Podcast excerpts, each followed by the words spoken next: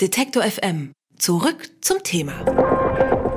In Sachen öffentliches WLAN ist Deutschland ja irgendwo zwischen Mittelalter und Gegenwart stecken geblieben. Das soll sich jetzt aber ändern, denn bisher galt die sogenannte Störerhaftung für WLAN-Betreiber, die ist im Telemediengesetz verankert und die sorgt dafür, dass Anbieter dafür haften, wenn in ihren Netzwerken Straftaten begangen werden. Also zum Beispiel, Sie haben ein offenes WLAN, ich lade mir da illegalen Film runter, Sie haften.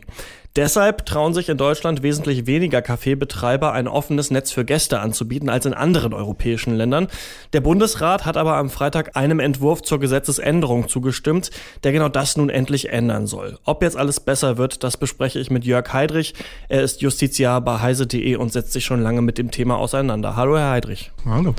Ja, am Freitag hat der Bundesrat den Weg für das Ende der Störerhaftung für WLAN-Betreiber freigemacht. Was genau ändert sich denn jetzt? Ja, es geht in der Tat darum, dass wir Deutschland da ein bisschen auf den Weg bringen aus dem letzten Jahrhundert mit äh, einer sehr, sehr rigiden Haftung für jedes offene WLAN in einen Bereich, der ja auch in allen anderen Ländern weitgehend offen ist. Also man kennt überall offenes WLAN. Und das war eben in Deutschland bislang nicht möglich, weil es hier eine sehr, sehr, sehr rigide Rechtsprechung gab, die insbesondere in dem Bereich gefährlich war, dass derjenige, der sein offenes WLAN anbietet, unter Umständen dafür in Haftung genommen werden konnte, wenn Leute über sein WLAN insbesondere urheberrechtlich geschützte Sachen heruntergeladen haben. Es ging also weniger um Straftaten, es ging mehr um, um zivilrechtliche Geschichten. Also wer zum Beispiel dann Tauschbörsen benutzt hat und das runtergeladen hat, der wurde ermittelt und bekam dann eben von gut organisierten, industriell artig arbeitenden Rechtsanwälten einen Brief mit einer großen Rechnung dabei. Und wie läuft das jetzt in Zukunft ab, wenn jemand zum Beispiel in einem offenen WLAN Filme hochlädt, an denen er die Rechte nicht besitzt? Es gibt jetzt eine Gesetzesänderung und die ist, ich beschwere mich gerne über schlechte Gesetze, aber die ist ausnahmsweise mal richtig gut. Hat zwar einen Haken, aber erstmal sagt sie sehr eindeutig, dass derjenige, der ein drahtloses lokales Netzwerk, so nennt es das Gesetz, zur Verfügung stellt, nicht dafür haftet, was seine User dort machen steht also explizit drin, dass er nicht auf Schadensersatz in Anspruch genommen kann, dass er nicht auf Unterlassung in Anspruch genommen werden kann und dass er auch keine Kosten trägt für irgendwelche Ansprüche. Und das ist tatsächlich dann so, dass dieses gesamte Geschäftsmodell der Abmahner in diesem Bereich dadurch dann beendet wird.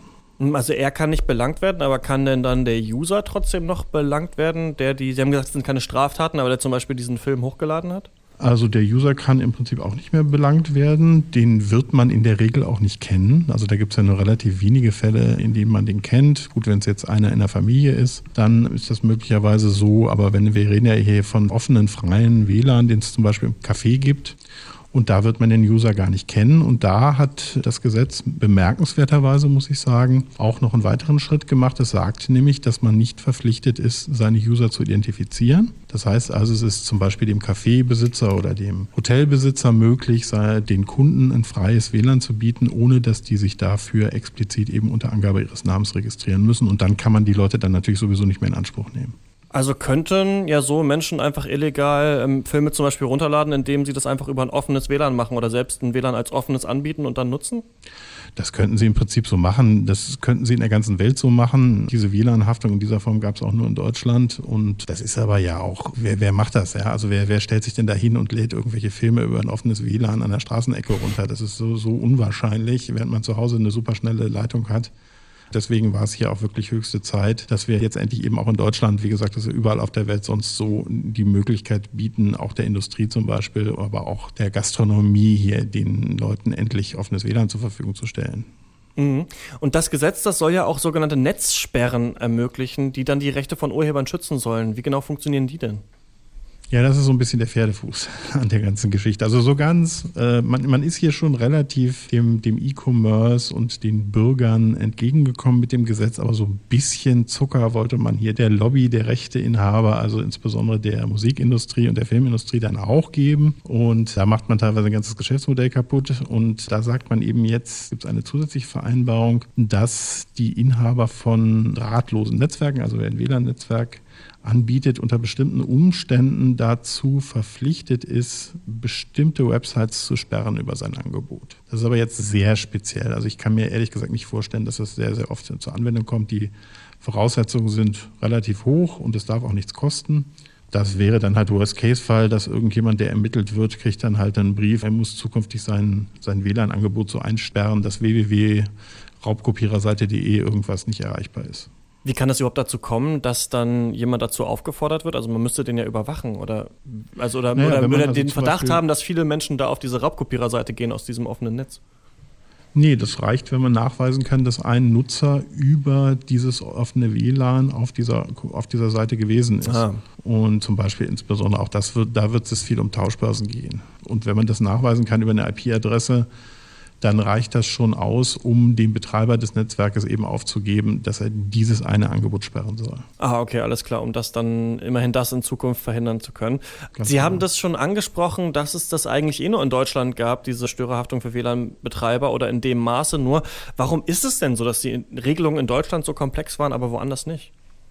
Tja, das fragen wir uns, der wir schon viele Jahre für ein offenes und freies WLAN äh, kämpfen, auch so ein bisschen. Ich glaube, das hat damit zu tun, dass der Einfluss der Lobby in diesem Bereich sehr, sehr groß war. Also wie gesagt, die Rechteinhaber, Musikindustrie, Filmindustrie, aber auch Leute aus dem Sicherheitsbereich, äh, also Innenpolitiker, die halt irgendwie meinen, so dieses Internet, das ist irgendwie potenziell gefährlich und das muss dringend reguliert werden.